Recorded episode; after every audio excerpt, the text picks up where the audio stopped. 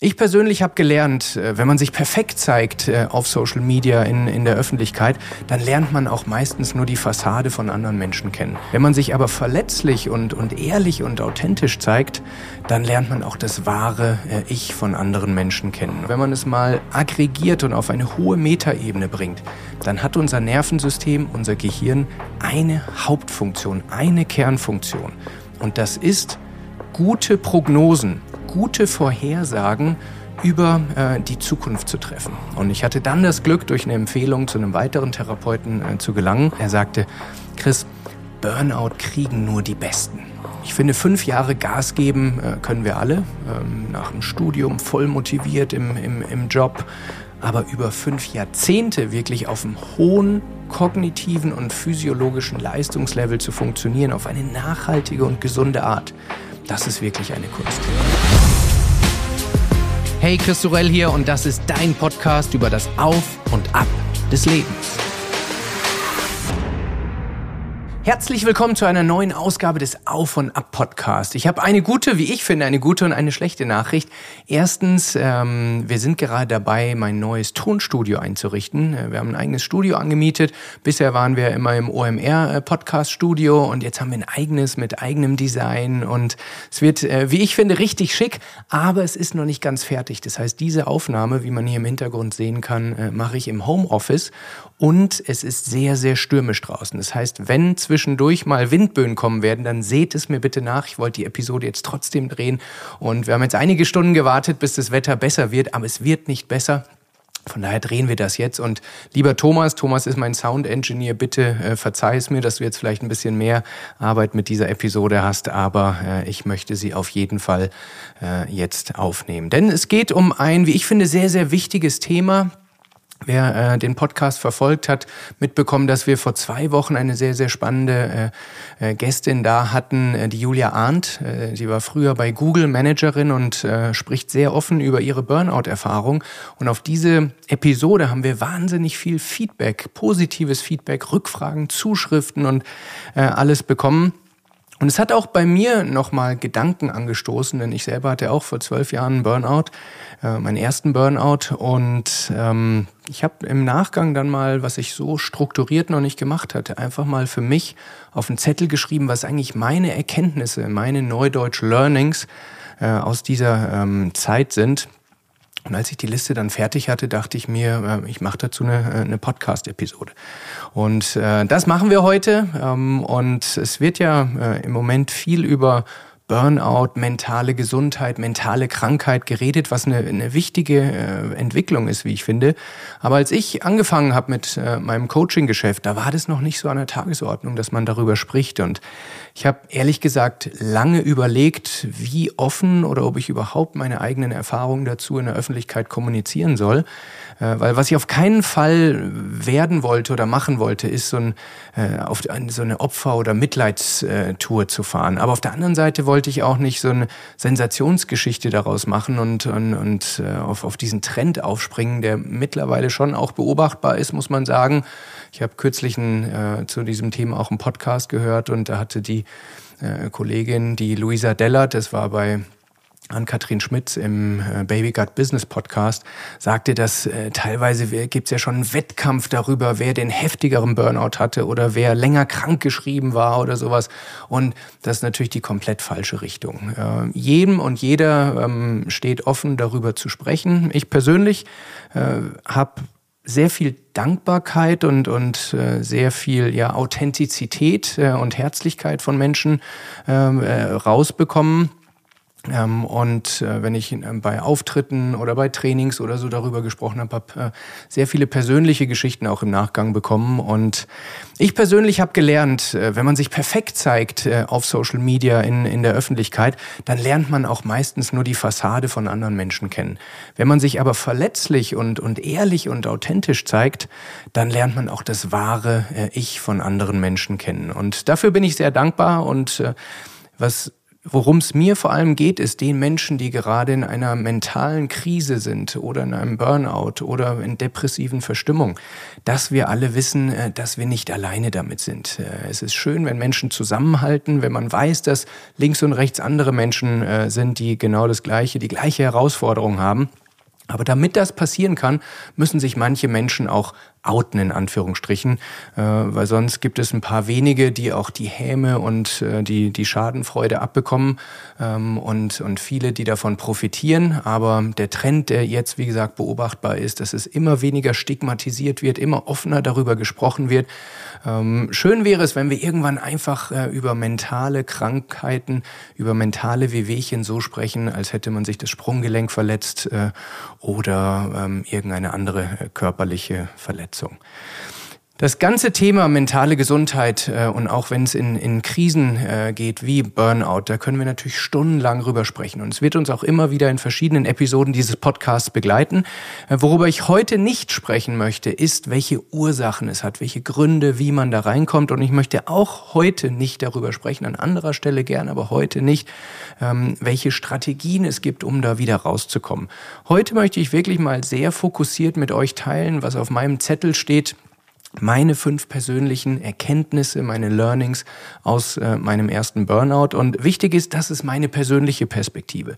Das heißt nicht, dass das allgemeingültig für alle Menschen ist. Das heißt nicht, dass das äh, alles mit wissenschaftlichen Studien hinterlegt ist, sondern wirklich nur ganz persönlich meine Perspektive, meine Erfahrungen. Aber ähm, ich habe nicht nur fünf Erfahrungen, die Liste ist deutlich länger, äh, aber ich habe schon die fünf ausgewählt, die ich auch immer wieder in der Arbeit mit meinen KlientInnen beobachte, dass ich da nicht der Einzige bin, der diese äh, Dinge erlebt hat. Bevor wir einsteigen in, in meine Learnings, äh, möchte ich noch kurz über die Begrifflichkeiten sprechen, denn teilweise werden die Dinge synonym verwendet. Burnout, Depression, depressive Verstimmung, gibt ganz viele Abstufungen und auch hier wollen wir uns jetzt nicht in den Feinheiten verlieren.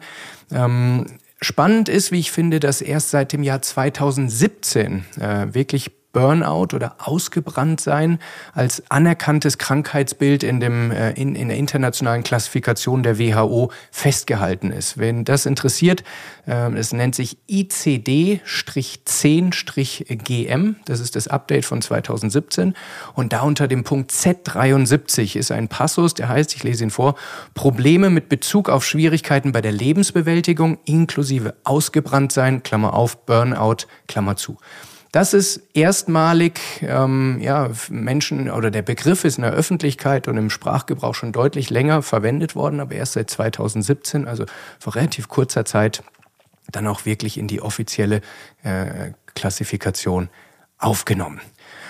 Okay, dann würde ich vorschlagen, wir steigen einfach äh, ganz schnörkellos in meine fünf Learnings rein. Ähm, ich war persönlich bei dem vierten am meisten überrascht, muss ich sagen. Äh, bin gespannt, wie es euch geht, aber lasst uns mal starten.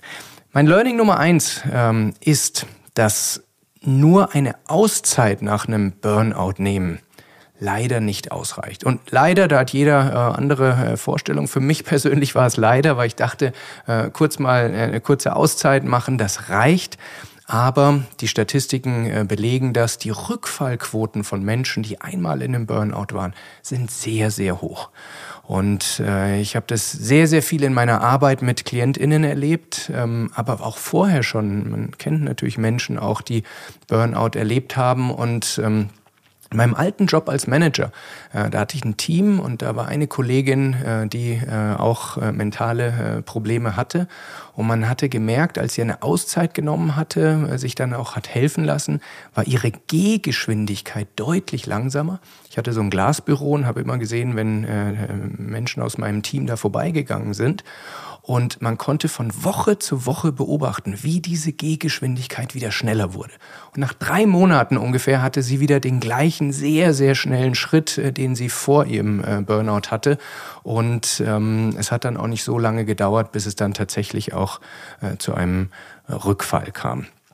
Das heißt, wenn diese kurze Pause oder auch längere Pause nicht ausreicht, was wir wirklich brauchen, ist, wir müssen nachhaltige Veränderungen in unserem Alltag integrieren. Und mit dem Alltag meine ich nicht nur äh, Verhaltensweisen, sondern vor allem auch Denkmuster äh, in unserem Kopf. Denn wenn man rausgeht, Pause macht, in Therapie geht, vielleicht sogar in eine Klinik geht oder sowas, dann ist das ein, dann sind das Laborbedingungen. Das ist nicht die echte Realität. Das ist nicht die Zeit die Phase, die einen in das Problem geführt hat. Und ganz viele Menschen lernen zwar besser mit sich umzugehen unter diesen geschützten Laborbedingungen, aber sobald sie wieder in die Realität äh, rausgelassen werden mit Familie, sozialen Verpflichtungen, Jobverpflichtungen, dann äh, kommen viele davon wieder in den alten Trott äh, rein.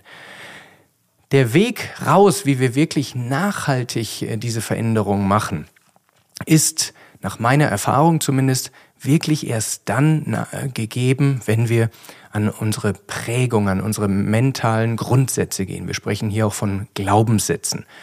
Ähm, denn dann wird nicht nur das Verhalten geändert, ähm, sondern das Verhalten ist eine, eine Konsequenz, eine Folge aus diesen Glaubenssätzen. Und diese Glaubenssätze ist auch so ein Buzzword, was mittlerweile überall verwendet wird. Ich ähm, rede eigentlich lieber von äh, dem Begriff von inneren Überzeugungen. Das, ist, das sind Überzeugungen, die ähm, wie ein Filter wirken, die uns die Realität auf die Art und Weise sehen lassen und danach handeln, äh, wie wir das sehen. Wichtig dafür zu verstehen, dass es nichts ist, kein psychologisches Konzept, was sich Menschen irgendwie ausgedacht haben. Das ist wirklich physiologisch äh, hinterlegt. Denn, und das finde ich, finde ich spannend zu verstehen, unser Gehirn, unser Nervensystem hat ganz viele Funktionen, aber wenn man es mal aggregiert und auf eine hohe Metaebene bringt, dann hat unser Nervensystem, unser Gehirn eine Hauptfunktion, eine Kernfunktion. Und das ist gute Prognosen gute Vorhersagen über äh, die Zukunft zu treffen. Und zwar nicht die Zukunft in fünf Jahren, sondern für die nächsten Minuten, für die nächsten Stunden, damit unser Gehirn dann die richtigen Ressourcen zu den richtigen Themen allokieren kann. Es macht einen Unterschied, ob man erwartet, dass in den nächsten paar Minuten ein überlebenswichtiger Kampf droht. Äh, dann muss, muss, Energie, müssen Hormone, müssen äh, ja ähm, verschiedene Ressourcen anders allokiert werden, als wenn die Vorhersage ist, dass man in Sicherheit ist und sich entspannen kann, vielleicht eine Mahlzeit zu sich nimmt. So, das ist die Hauptfunktion unseres Gehirns, heißt Prognosen treffen, was in Kürze passieren wird und die die Regeln für diese Prognosen, das Regelsystem, die Art, wie diese Prognosen gemacht werden, die wurden angelegt, in, ihren, in ihrer Grundformation angelegt, als aus einem ganz kleinen Nervensystemchen mit wenigen neuronalen Verschaltungen ein stabileres und irgendwann ein erwachsenes Nervensystem wurde. So, und das ist die Kindheit, das sind die, äh, das sind die ersten Monate unseres Lebens und die frühe äh, Jugend. Und auf dieses, auf dieses Grundregelsystem, was einmal geprägt wurde, greifen wir unser ganzes Leben lang äh, zurück. Und vor allem dann, wenn wir sehr gestresst sind, wenn wir müde sind, wenn wir ausgelaugt sind, dann greifen diese Prägungen äh, sehr, sehr stark. Das heißt, diese, diese Aussage, man darf nicht zu viel durch, die, durch die Erfahrungen in der Kindheit erklären, ist aus meiner Sicht ziemlich kurz gesprungen. Denn dieses Regelsystem, welche Prognosen, wie unser Gehirn auf die äh, nahe Zukunft guckt, wurde eben massiv in dieser Zeit äh, geprägt. Wir werden nochmal eine eigene Episode dazu machen, wie man diese Glaubenssätze identifizieren und dann auch, also diese negativen Glaubenssätze, diese inneren Überzeugungen dann auch entkräften kann. Aber ähm, für jetzt reicht es festzuhalten, dass wir lernen können, sie zu finden, sie wirklich auf Papier zu schreiben ähm, und dann auch im Alltäglichen zu erkennen, wenn sie greifen, damit wir dann umschalten können und realisieren können, diese alte Prägung ist für heute nicht mehr das Beste, was wir, was wir haben können, sondern wir können eine alternative, äh, ein alternatives Denkmuster äh, durchlaufen. Und wenn wir das schaffen, dann folgt eine Verhaltensänderung und damit auch eine nachhaltige äh, Änderung. Aus meiner Erfahrung, auch persönlich erlebt, ähm, ist das der einzige Weg, um wirklich nachhaltig aus, dieser, aus diesem Modus rauszukommen, dass man seine Grenzen äh, dauerhaft überschreitet. Wenn man die, an den Wurzel dieser Glaubenssätze, dieser inneren äh, Überzeugung kommt. Das heißt, der Weg ist, diese falschen, veralteten Glaubenssätze in wahre, aktuelle Wissens Wissenssätze zu äh, transformieren. Und ähm, ein ganz wichtiger Punkt, den ich hier noch ergänzen möchte, ist, nur weil diese Prägung eine große Auswirkung auf unser Denken, auf unser Verhalten im Erwachsenenalter hat, heißt das noch lange nicht, dass wir die Verantwortung abgeben können. Es geht nicht darum, falsches oder, oder ein bestimmtes Verhalten äh, zu rechtfertigen, sondern es geht darum, Wirkmechanismen zu erkennen, damit wir auf Basis dieser Erkenntnis sehr zielgerichtet äh, an die Ursache kommen und dann eben nachhaltig lösen können. Viele Menschen machen den Fehler, dass sie mit Disziplin, mit Willenskraft einfach diese Verhaltensweisen äh, unterbinden wollen oder durch eine Alternative ersetzen wollen. Aber die treibenden Kräfte, die tief in unserem Nervensystem verankert sind, eben nie aufgedeckt haben und nie umgewandelt beziehungsweise die Fähigkeit entwickelt haben, sobald sie wirken, dann umzuschalten in ein alternatives äh, Szenario. Und meine Erfahrung war an dieser Stelle, dass das zwar möglich ist, mit viel Erfahrung das selber zu machen, aber für mich persönlich hat sich alles in dem Moment geändert, als ich meinen ersten Burnout hatte und einen sehr, sehr guten Therapeuten an meiner Seite hatte, der ausgebildet ist für dieses Thema, der durch gezielte Fragen ähm, erkennen kann, welche inneren Überzeugungen bei mir wirken und dann aufgrund seiner Erfahrung eben Alternativen anzubieten, wie man diese äh, umwandeln kann. Und hier, wie gesagt, persönliche Überzeugung. Wir sind heute in einer sehr persönlichen Episode, deshalb kann ich auch viel meine eigene Meinung äh, äußern. Ähm, den ersten Therapeuten, den ich gefunden hatte, wir hatten eine Kennenlernsession und es hat gar nicht geklappt. Ähm, ich habe das so empfunden und er hat mir im Nachgang auch das Feedback gegeben, dass er nicht mit mir arbeiten möchte. Er sagte, ich sei ihm zu anstrengend, was immer das auch sein mag, aber ich habe es ähnlich empfunden. Und das ist im ersten Moment ein großer Frust, weil man ist eh schon äh, komplett am Ende, man hat keine Energie mehr, man will keine weiteren Entscheidungen treffen und dann steht man auf einmal wieder ohne Unterstützung da. Man muss wieder in die Recherche einsteigen, wieder telefonieren, Termine ausmachen, warten. Aber es lohnt sich diese Arbeit mit jemandem zu machen, der menschlich und fachlich sehr gut zu einem selber passt, ist wirklich ein, ein, ein kompletter Gamechanger. Und ich hatte dann das Glück, durch eine Empfehlung zu einem weiteren Therapeuten äh, zu gelangen. Und der sagte mir am Telefon, er war wirklich ein Fuchs, muss man sagen, Menschenfänger. Aber er sagte nach ganz kurzer Zeit, als er äh, klar war, was bei mir los ist, er sagte, Chris, Burnout kriegen nur die Besten. So, und da habe ich mich aufgehoben gefühlt. Ich dachte, endlich versteht mich mal jemand, weil vorher ähm, wurde ich verurteilt dafür, habe mich selber auch verurteilt und jetzt war jemand da, der mich versteht. Er hat es nicht gut geheißen. Wir haben, nachdem wir gemeinsam gearbeitet haben, ähm, habe ich verstanden, dass das nur war, um äh, quasi mein Gehör zu finden. Aber er hatte mir Beispiele gegeben von High-Performern, von Peak-Performern. Eminem hatte er genannt und, und verschiedene andere. Er sagte, nur wer seine Profession, seine Leidenschaft so intensiv äh, praktiziert, ist überhaupt in der Lage, seine Grenzen dauerhaft zu ignorieren. Das ist nicht ganz richtig. Wie gesagt, äh, ich erzähle jetzt nur, welche Botschaft bei mir dazu geführt hat, dass ich mich initial verstanden und gut aufgehoben gefühlt habe und auf der Basis dann die Bereitschaft äh, entwickelt habe, äh, mit diesem Therapeuten auch zu arbeiten. Und ähm, ich arbeite heute teilweise noch mit ihm, wenn ich eine gewisse Herausforderung habe oder so, dann machen wir noch äh, einzelne Sessions. Das heißt, daraus ist eine sehr, sehr äh, stabile und lange ähm, persönliche äh, Coaching-Bindung entstanden, für die ich mein ganzes Leben lang dankbar sein werde. Learning Nummer zwei. Burnout kommt nicht von heute auf morgen. Es, das hat Julia Arndt vor zwei Wochen in ihrer Geschichte bestätigt. Es gibt natürlich, nicht natürlich, aber es gibt die Anzeichen dafür, äh, die sich über Wochen, Monate und teilweise Jahre äh, summieren, stärker werden und äh, irgendwann unübersehbar werden. Aber, und jetzt kommt ein großes Aber, Menschen allgemein und vor allem Menschen, die, die dazu tendieren, in einen Burnout zu gelangen, ändern sich typischerweise erst dann, wenn ihre Schmerzgrenze erreicht und überschritten ist. Ich kann mich noch genau erinnern, ich dachte früher wirklich so aus tiefstem Innerem heraus, dass ich unkaputtbar bin. Es mag sein, dass andere diese Pausen brauchen und so viel Schlaf und diese Ernährung und so, aber ich dachte, ich kann mit meiner Disziplin, mit meiner Willenskraft, mit meiner Power, bin ich stärker als alle äh, natürlichen Grenzen. Und das denken viele Menschen, aber viele erleben auch so typischerweise mit Mitte 30, das ist so ein, nach meiner Erfahrung äh, sehr ähm, plakatives oder ein entscheidender äh, Punkt im, im Leben vieler Menschen, merken sie, dass ihre Ressourcen doch nicht unendlich sind. Ähm, und ich, ich finde, fünf Jahre Gas geben äh, können wir alle. Ähm, nach dem Studium voll motiviert im, im, im Job.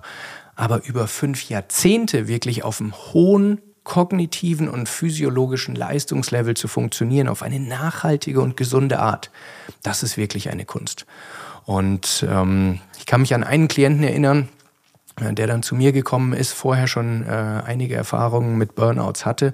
Und er sagte mir mal, und das ist mir wirklich äh, hängen geblieben, diese Aussage, er sagte, er war irgendwann froh, dass er endlich gegen die Wand gefahren ist. Und er ist nicht wirklich gegen die Wand gefahren, äh, sondern im übertragenen Sinne, also dass er diesen Punkt hatte, wo nichts mehr ging, weil erst dann konnte er sich die Erlaubnis, die Genehmigung geben, einfach mal nichts zu tun zum Arzt zu gehen, eine, ein, eine fachkundige Person bestätigt einem, dass nichts mehr geht. Es musste für ihn in diesem Fall so weit kommen, ähm, dass er diese äh, Reißleine ziehen konnte.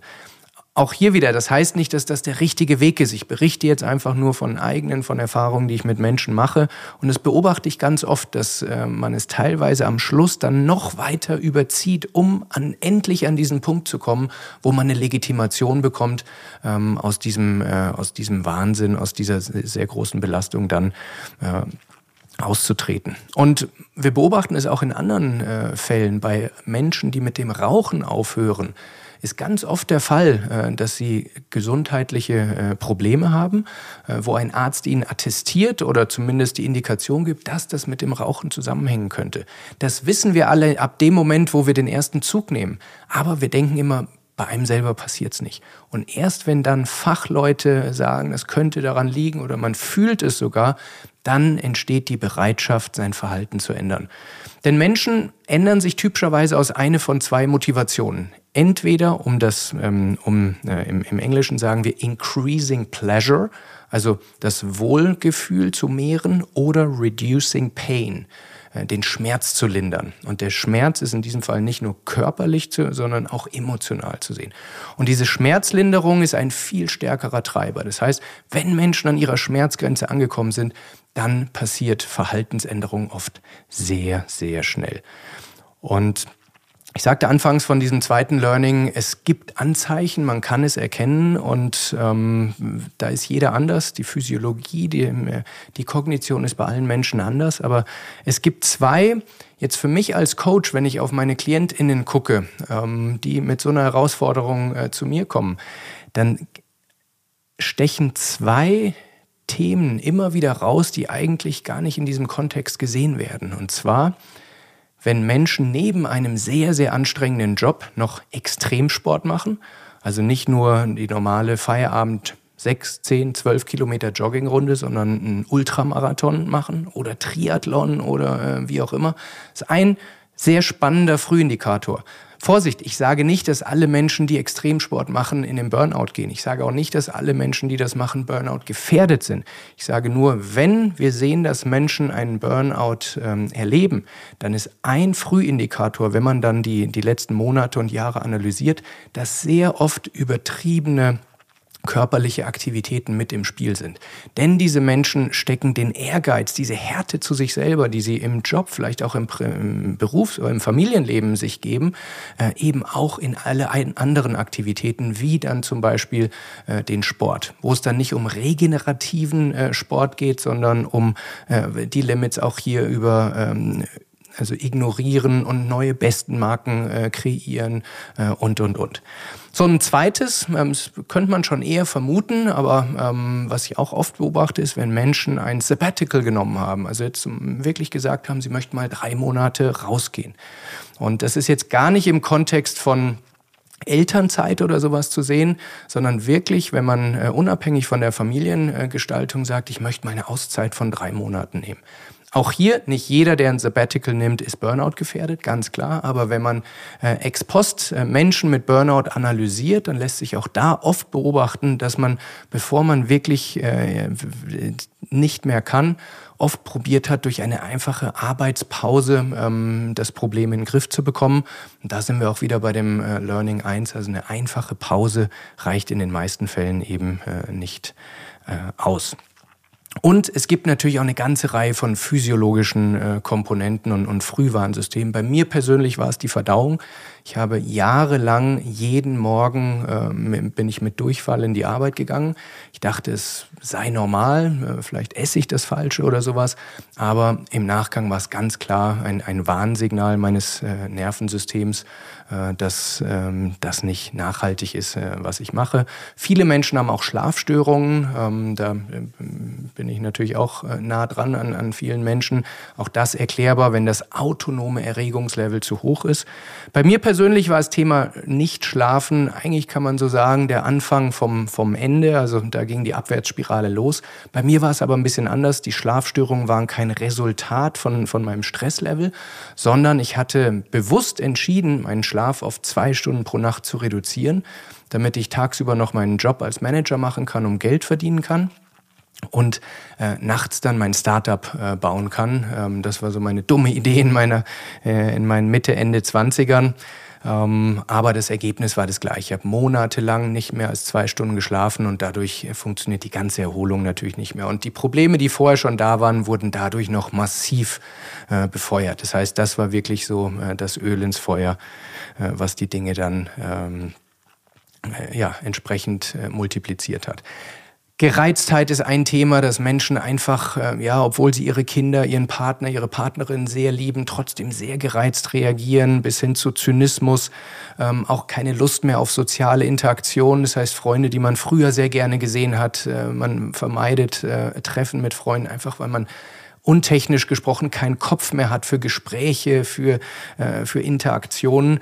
Und, und auch das berichten viele Menschen, diese, diese völlige Entscheidungsunfähigkeit dass einem, wenn einem Optionen, ob das im Supermarkt ist, welchen Joghurt man von diesen 20, die angeboten wird, oder bei der Urlaubsplanung, wo soll man hin, äh, oder immer wenn es Optionen gibt, wenn einem das zu viel wird, das ist auch ein äh, eindeutiges Signal, dass man ähm, vom autonomen Erregungslevel überreizt ist, chronisch überreizt ist äh, und dass das ähm, etwas ist, wo man äh, genauer reingucken darf.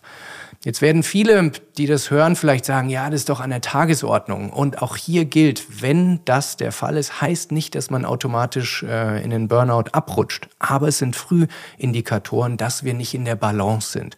Und jeder und jede kann für sich selber entscheiden, ob man immer so am Limit im roten Bereich an der Klippe sich äh, entlanghangeln möchte mit dem Risiko, wenn irgendein Puzzlestück ähm, noch äh, den, also wegbricht, dass es dann vielleicht wirklich in den tiefroten Bereich geht. Das muss jeder für sich selber entscheiden. Aber hier nur eine, eine kurze, nicht abschließende Liste ähm, von, von Indikatoren, woran man erkennen kann, dass man äh, eben äh, gefährdet ist. Learning Nummer drei ist, wir können tatsächlich stärker zurückkommen. Ist ein Mythos, der sich hartnäckig hält, ist, äh, dass man nach einem Burnout nie wieder der oder die Alte werden kann. Und ähm, das stimmt auf der einen Seite ja, aber man kann äh, ein anderer werden. Und dieser andere, wenn wir die richtigen Maßnahmen, äh, äh, wie vorhin schon angedeutet, ähm, umsetzen, dann können wir eine gesündere, eine stärkere, eine resilientere, eine nachhaltige Version von uns werden, als wir es vorher äh, jemals waren. Und das ist etwas, was für mich ja sehr, sehr wichtig und spannend war, weil ich hatte immer so den, den, den Eindruck, wenn man einmal ausgebrannt ist, dann kann man nicht mehr. Dann muss man kürzer treten, man kann seine Ambitionen, seine Ziele, seine Träume an den Nagel hängen und muss einfach kürzer treten. Aber was ich gelernt habe und viele Tausende von Menschen dabei äh, auch, auch helfen durfte, ist, dass wir uns nicht entscheiden müssen zwischen entweder immer nur auf, dem, auf, auf, auf der Überholspur fahren ähm, oder ähm, unsere Gesundheit priorisieren, ruhiger machen und dann eben kleinere Brötchen backen, sondern es gibt einen, einen dritten Weg, wo wir beides kombinieren können, wo wir wirklich ein hohes Ambitionslevel haben können und trotzdem das auf nachhaltige Weise tun. Wir nennen das in unserem, in unserem Programm strategische Erholung, Strategic Recovery. Und das bedeutet letztendlich, dass auch Menschen mit einem sehr, sehr ambitionierten äh, Leben und hohen Stresslevel es schaffen, Erholungsstrategien mehrmals täglich, nachts am Wochenende, äh, jeden Monat und auch über das Jahr verteilt in Form von Urlauben es schaffen, ihre Akkus immer wieder so aufzu, ähm, aufzuladen, damit sie eben nachhaltig ein hohes Tempo, eine hohe Intensität entweder kognitiv und oder körperlich auch äh, fahren können. Und ähm, das darf ich, wenn ich keine Podcasts mache, eben eben hauptberuflich machen, Menschen äh, genau dabei äh, begleiten. Und das äh, ist etwas, wenn ich das früher gewusst hätte, hätte mich viel gelassener in diese Phase der, der Burnout-Heilung äh, gelangen lassen, weil das war eigentlich meine größte Sorge, dass ich nie wieder der Alte werde. Und wie gesagt, ich bin nicht mehr der Alte, aber ich bin der Neue. Ähm, und äh, ich erlebe viele Menschen, die genau diese Transformation eben auch hinbekommen. Das heißt, so hart diese Phase ist, wir können sie als eine Chance begreifen und etwas äh, sehen, wie wir gestärkt daraus hervorkommen. Learning Nummer vier, und das ist tatsächlich etwas, da werdet ihr jetzt auch gleich merken, da bin ich noch nicht so klar in meinen Argumenten, in meinem Blick drauf, weil es etwas ist, was nach wie vor äh, in mir arbeitet. Ich habe es jetzt mal äh, betitelt mit, und es ist nicht die beste Überschrift, aber ich äh, denke jetzt einfach mal beim Reden auch, auch laut nach. 10% Umfeld, 90% Mindset. Was meine ich damit? Ich bin mittlerweile immer mehr, also mehr und mehr überzeugt, dass, dass die Umstände, das Umfeld einen viel geringeren Einfluss darauf hat, dass Menschen ausbrennen, als wir landläufig denken. Wenn wir überlegen, wie das argumentiert wird, dann geht es sehr, sehr oft um Arbeitszeiten, um Masse der Projekte, um äh, familiäre Aufgaben äh, etc. Und das stimmt auch. Dass, ich sage nicht, dass diese Dinge keinen Einfluss haben. Aber im Umkehrschluss habe ich gemerkt, dass Menschen, die eben genau diese, diese mentale Transformation durchlaufen, die ich vorhin geschildert habe, dass sie mit dem gleichen Arbeitspensum, mit der gleichen Komplexität, mit der gleichen Intensität auf einmal viel entspannter umgehen können. Das heißt nicht, dass wir alle uns zu viel aufhalsen äh, müssen. Ich möchte damit nur betonen, es reicht nicht, wenn wir einfach die Intensität runterfahren, den, den Job vielleicht wechseln. Ich selber habe erlebt, dass ich in den verschiedensten Settings, ob es Unternehmensberatung war, angestellter Manager oder selbstständiger Unternehmer, ich dachte, ich könnte etwas ändern am gefühlten Druck, äh, ähm, an meinem Durchfall äh, etc. Aber all diese Wechsel haben nichts gewirkt. Das erst und einzige, was etwas bewirkt hat, war, als ich mental bestimmte Dinge äh, verändert habe. Und Natürlich ist es äh, so, dass äh, Menschen eben, äh, wenn, wenn in ihrem ganzen System aus äh, finanziellen Dingen, aus äh, Druck im Job, aus privaten äh, Herausforderungen, wenn das alles zusammenkommt, dann erhöht sich das Risikoprofil. Und trotzdem bin ich, wie gesagt, immer überzeugter, ähm, dass der größte Einflussfaktor darauf ist, welche Glaubenssätze in wir in uns haben, welches Regelsystem, wie wir die, die äh, Prognose über die äh, nächste Zeit äh, treffen. Ob das sehr negativ, sehr Worst-Case-orientiert ist, ob man Angst hat zu versagen, Angst hat zu verlieren, ob man immer im Fight of Light, im Sympathikus, im Stressmodus ist oder ob man es schafft, eine gewisse Gelassenheit äh, äh, dazu zu entwickeln und immer wieder schafft, runterzufahren, abzuschalten und die Akkus äh, wieder äh, aufzuladen. Die gute Nachricht ist, natürlich hat das mit Charakter zu tun. Manchen Menschen fällt es leichter, äh, gelassener zu sein, anderen nicht. Aber wir können alle an uns arbeiten.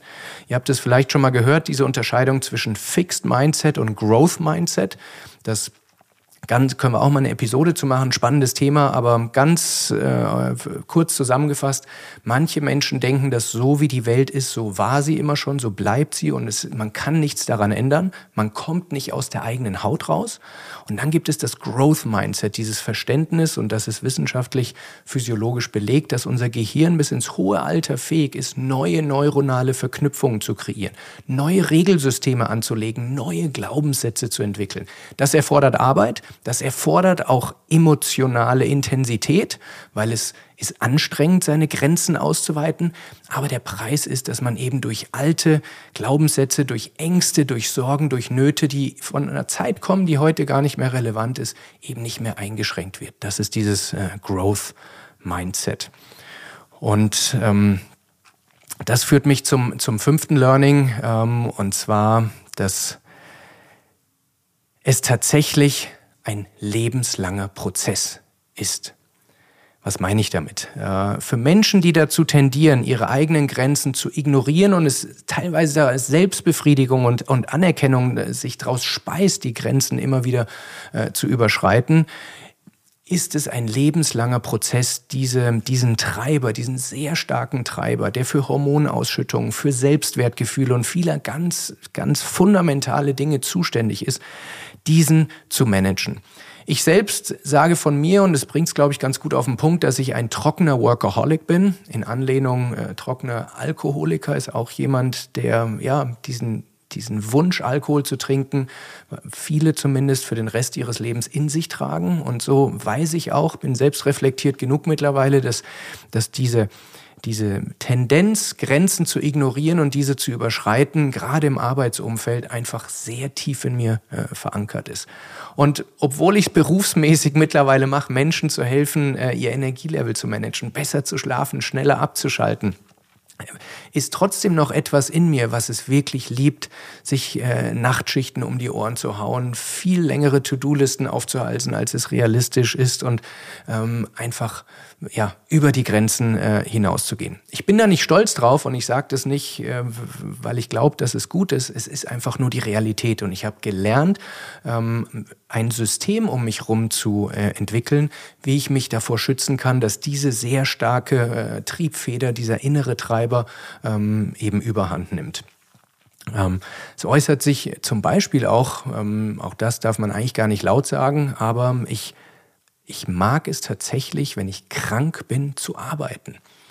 Ähm, und das ist nicht gesund, ich mache es auch nicht mehr, aber da, da kommt diese, diese, diese Belohnung und sagt, okay, jetzt gehst du die Extrameile. Du könntest eigentlich im Bett liegen und dich ausruhen und wenn du jetzt ein paar E-Mails machst oder sowas, das ist etwas, äh, wo ich innere Belohnung empfinde. Wie gesagt, kein Aufruf dazu, es zu machen. Ich mache es auch nicht mehr. Aber vielleicht gibt es Menschen da draußen, die ähnliche Gedanken haben oder das kennen. Und da möchte ich einfach sagen, ihr seid nicht alleine, sondern das ist für viele Menschen einfach äh, die Realität.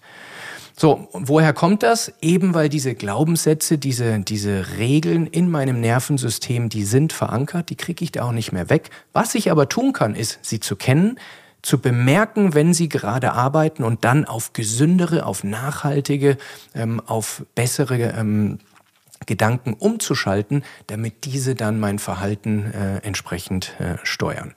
Und das gelingt mir mittlerweile sehr gut. Ähm, es ist mir nicht immer gelungen. Ja, da können wir auch noch mal eine weitere Episode machen, was meine Learnings aus dem zweiten Burnout waren.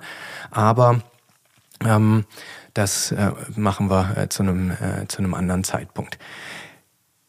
Mein wichtigstes Learning, jetzt haben wir so fünfmal zusammengefasst, ich könnte noch, noch zehn weitere ergänzen, aber ähm, die wichtigste Erkenntnis ist, dass diese Krise, die ich hatte, hart war äh, und, und äh, ja, intensiv, aber sie war in der Retrospektive, im Rückblick auch das, der größte Segen und äh, das größte Geschenk. Denn es war für mich ein Wendepunkt, ähm, den ich, für den ich lange keine Kraft hatte, äh, ihn zu tun. Es war ein Start von einer, einer wunderbaren Reise, der mich heute vor dieses Podcast-Mikrofon bringt. Und Menschen sind irgendwie verrückt, aber das macht sie auch aus. Oft brauchen wir einfach eine harte Lektion, wirklich eine bittere Pille, damit wir uns tatsächlich äh, verändern. Vorher sind viele von uns einfach äh, viel zu stur.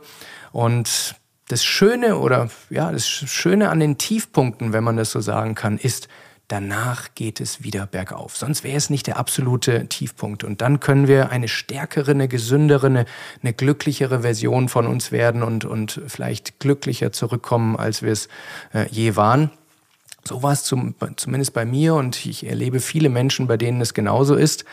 Ähm, und auch wenn wir uns die eine oder andere Krise vielleicht ersparen würden in, in dem Moment, weil es sich einfach nicht äh, besonders gut ab anfühlt. Aber es ist doch, glaube ich, genau dieses Auf und Ab äh, des Lebens zwischen Höhen und Tiefen, zwischen Enttäuschungen und äh, Freude, das uns lebendig fühlen lässt.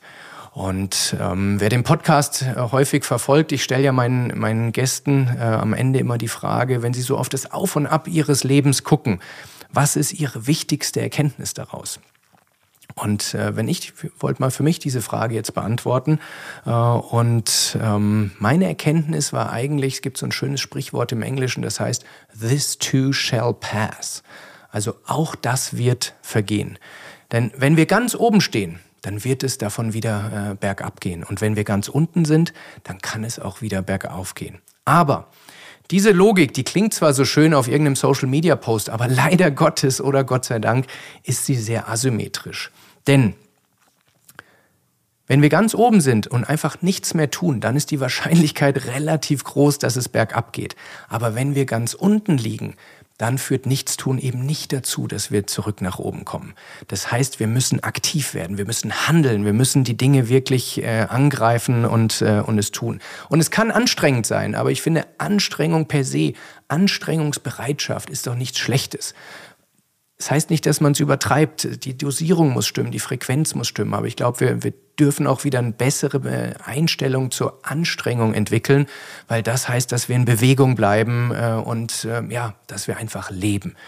Ähm, und in diesem Sinne, ähm, für alle Menschen, äh, die gerade ganz oben stehen, wünsche ich euch ganz viel Genuss. Genießt es, äh, die Situation, denn sie wird nicht für ewig sein. Und noch viel wichtiger, Menschen, die gerade strugglen, deren Energielevel gerade niedrig ist, die sich ausgebrannt oder depressiv fühlen, ähm, hoffe ich, dass diese Episode euch ein bisschen Kraft und, und Mut gibt, denn auch dieser Zustand muss nicht dauerhaft sein. Äh, es gibt genug Experten äh, und Tools und, und, Wege mittlerweile, wie man sich aus diesen Krisen rauskämpfen kann. Und ähm, dafür wünsche ich euch viel Kraft, viel Motivation und äh, viel Erfolg. Denn genau darum geht es doch im Auf und Ab des Lebens. Wenn dir diese Episode gefallen hat, dann würde ich mich sehr freuen, wenn du uns eine bis zu 5-Sterne-Bewertung auf Apple und auf Spotify gibst. Und wenn du mal in die Show Notes guckst, dann siehst du einen Link ganz oben äh, zu unserem kostenlosen High Energy äh, Guide. Das ist ein PDF-Dokument, äh, wo viele nützliche Tipps enthalten sind, wie wir ein dauerhaft hohes Energielevel kriegen, damit wir unser Auf und Ab des Lebens eleganter und besser äh, gestalten können. Und wenn du Feedback für uns hast, Ideen, welche Themen oder welche Gäste ich behandeln oder einladen darf, würde ich mich freuen, wenn du das auf YouTube in den Kommentaren machst. Da lese ich jeden einzelnen Kommentar.